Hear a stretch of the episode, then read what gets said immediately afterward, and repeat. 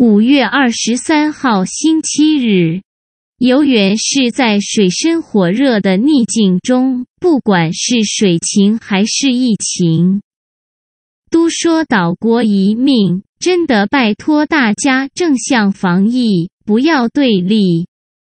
外在的各种严峻状况让我们烦心，家里和老小关一起可能又更阿杂，无处可躲去。面对它，接受它，处理它，放下它，江湖再走，方法要有，好好用力给它处理下去，再放养、放生、放弃、放哪里都没关系。